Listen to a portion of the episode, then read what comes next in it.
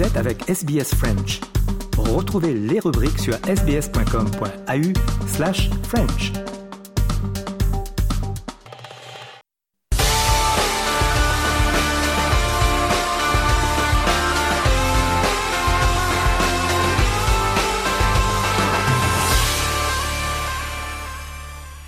Le journal des sports de ce jeudi avec tout d'abord la Ligue des championnes féminines. Hier, les Françaises de Lyon ont battu les Autrichiennes de Saint-Polten 2 buts à 0. Ce soir, le PSG jouera contre les Allemandes du Bayern de Munich et le Paris FC jouera contre les Anglaises de Chelsea.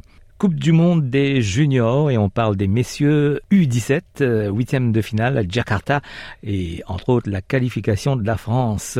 Nemo Mpis, RFI. L'Ouzbékistan est venu à bout de l'Angleterre de buts à 1 et le Sénégal voit malheureusement son parcours s'arrêter là après sa défaite face à l'équipe de France élimination cruelle après un score nul et vierge dans le temps réglementaire et une défaite 5 à 3 lors de la séance de tir au but.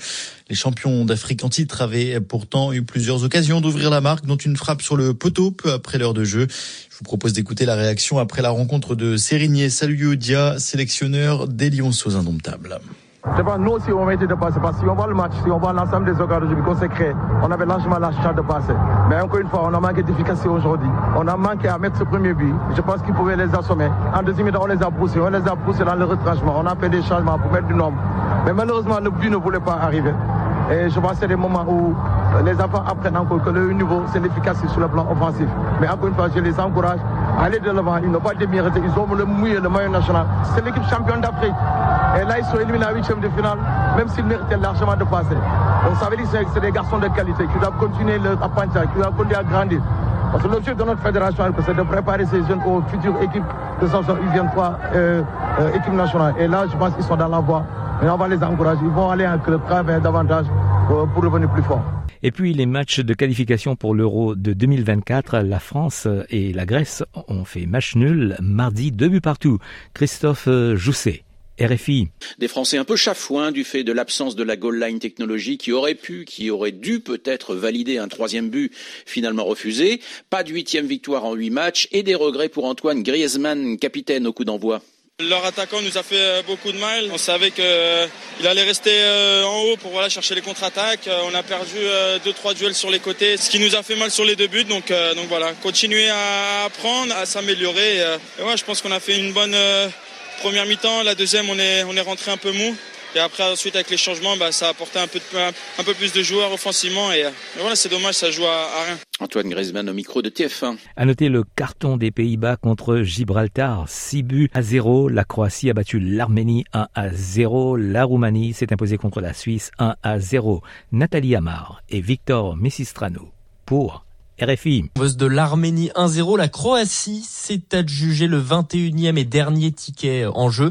Les trois autres places seront attribuées en mars prochain. 12 équipes peuvent encore y croire. De son côté, la France était qualifiée depuis un petit moment. Les Bleus visaient le carton plein. Oui, mais pas de huitième victoire en huit matchs. Ils ont, ils ont dû partager les points en Grèce. Match nul de partout. Randall Colomwani a ouvert le score en fin de première période. Après deux buts grecs, c'est le milieu de Monaco, Youssouf Fofana, qui a égalisé d'une magnifique frappe de loin.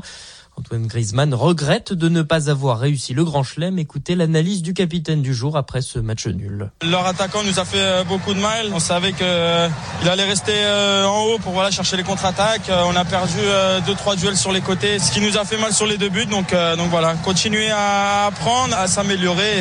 Et ouais, je pense qu'on a fait une bonne première mi-temps. La deuxième, on est, on est rentré un peu mou. Et après, ensuite, avec les changements, bah, ça a apporté un peu, de, un peu plus de joueurs offensivement. Et, et voilà, c'est dommage, ça joue à, à, rien. La déception d'Antoine Griezmann chez nos confrères de TF1. Les Français seront tout de même tête de série au tirage au sort, au même titre que l'Allemagne, pays hôte de cette Euro 2024. La Mannschaft qui, décidément, a du pain sur la planche. Sixième défaite en 11 matchs amicaux, cette fois face à l'Autriche, 2-0. Et puis la course à la Coupe du Monde de 2026 en zone Afrique. Le point avec Sylvie Berruet et Babacar Diarra pour RFI. Les Cadors n'ont pas tous brillé aujourd'hui, à commencer par le Ghana surpris en terre cormangienne. L'histoire s'est répétée pour les Selacan, déjà tombeurs des Black Stars lors de la dernière canne au Cameroun. Cette fois au stade de Moulouzouni, les joueurs de l'archipel se sont imposés 1-0 grâce à un but de Miazine Maolida, son deuxième en sélection après celui inscrit vendredi lors de sa première cape face à la Centrafrique. Et avec deux victoires en deux journées, les Comores se retrouvent seuls en tête du groupe I avec six points devant le Mali. Six points, c'est également le total de la Tunisie, co-leader avec la Guinée équatoriale du groupe H, après le succès 1-0 des Aigles de Carthage à l'extérieur face au Malawi, grâce à un but, un penalty de Youssef Msakni à la 88e, tandis que dans le même groupe, la Namibie se replace à la troisième place après son succès 2-0 à Agadir contre Sao Tomé. Et parmi les grands favoris, hein, Babacar, la journée n'a pas été belle hein, pour tous les Lions. Ceux de la Teranga dans le groupe B ont été tenus en échec par le Togo largement dominateur. Les éperviers auraient pu l'emporter face au Sénégal sans un brin de maladresse et le retour en grâce du portier d'Alarli, Edouard Mendy, décisif à la fin du match. 0-0 score final comme pour l'autre match de la poule délocalisé justement au Sénégal entre le Soudan du Sud et la Mauritanie.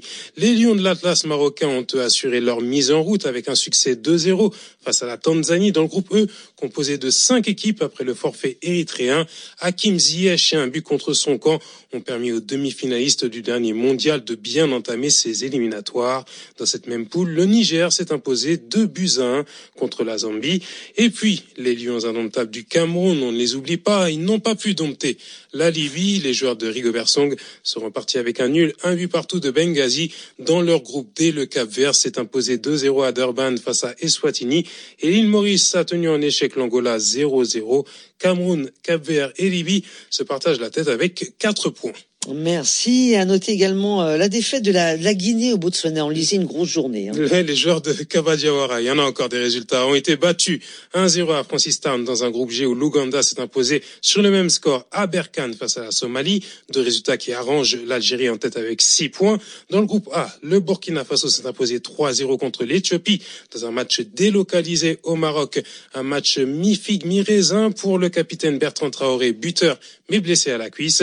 Et puis pour finir, dans le groupe le Bénin n'a pu faire mieux qu'un nul 0-0 en déplacement au Lesotho, pendant que le Rwanda prend les commandes avec 4 points grâce à sa victoire 2-0 contre l'Afrique du Sud. En Amérique du Sud, euh, toujours pour euh, cette course à la Coupe du Monde, euh, le Brésil a été battu par l'Argentine 1 à 0. On écoute la réaction du coach brésilien Fernando Diniz après cette troisième défaite consécutive du Brésil et de la toute première défaite en qualification pour la Coupe du Monde après 63 matchs sans défaite. Em relação ao jogo, é um jogo de dois times. Brazil were much more dangerous than Argentina. We didn't have any chances to score.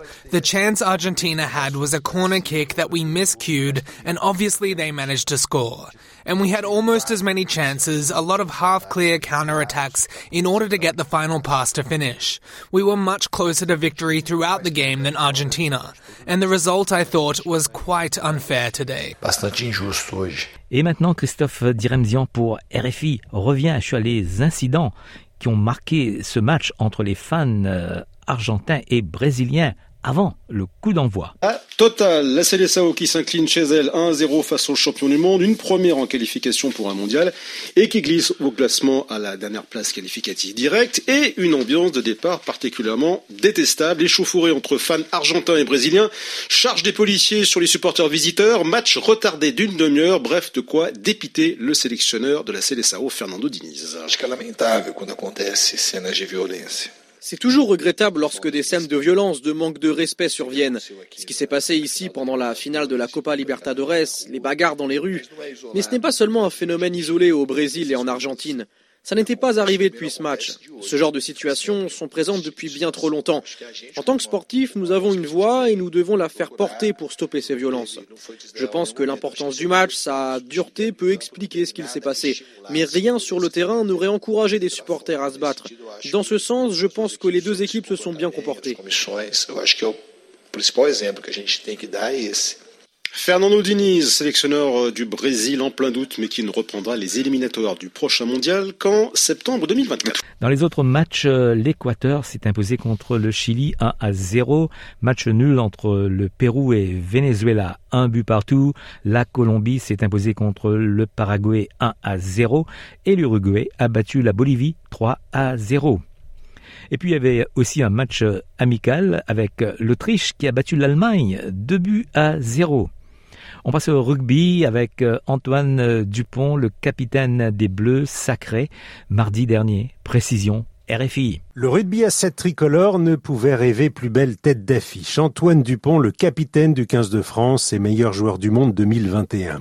Après plusieurs mois de tractation avec la Fédération française et son club du Stade toulousain, il a décidé de relever ce défi, s'adapter à un rugby très éloigné de celui qu'il connaît depuis toujours. Car le rugby à 7 n'est pas un rugby à 15 en miniature. Pratiqué sur un terrain identique, il requiert déjà une excellente condition physique vu le nombre moindre de joueurs présents. Plusieurs matchs 14 minutes peuvent d'ailleurs se jouer dans une même journée. Outre cette gestion physique, Antoine Dupont devra s'adapter à des tactiques très différentes, se fondre dans un collectif bien rodé et trouver la complicité indispensable dans le rugby à 7 avec ses partenaires. Pour cela, le joueur de 27 ans participera à deux épreuves du circuit mondial en février et mars prochain, à Vancouver et à Los Angeles, avec pour conséquence l'impossibilité pour lui de participer au traditionnel tournoi des six nations. En revanche, le demi de mêlée continuera à jouer à 15 avec son club du Stade toulousain jusqu'à la fin de la saison. En championnat et en Coupe d'Europe, un sacré exercice de va-et-vient, mais les jeux en valent bien la chandelle. Un mot de basket avec la bonne performance de LeBron James et aussi une nouvelle des JO de Paris de 2024. Christophe Diremzian. RFI. 28 ans, la superstar des Lakers a profité de la large victoire de son équipe face à l'Utah Jazz 131 à 99 pour franchir la barre des 39 000 points inscrits dans sa carrière. C'est du jamais vu la saison dernière. Il était déjà devenu le meilleur marqueur de l'histoire de la ligue nord-américaine. Lui n'a pas vraiment la notoriété de LeBron James, loin s'en faut. Mais Stefanos Touskos aura quand même un joli privilège dans quelques mois. Ce champion olympique grec d'aviron au JO de Tokyo sera le premier porteur de la flamme des Jeux de Paris 2024. Comme le veut la tradition, il allumera la torche sur les sites antiques d'Olympie le 16 avril prochain. Voilà pour le journal des sports de ce jeudi.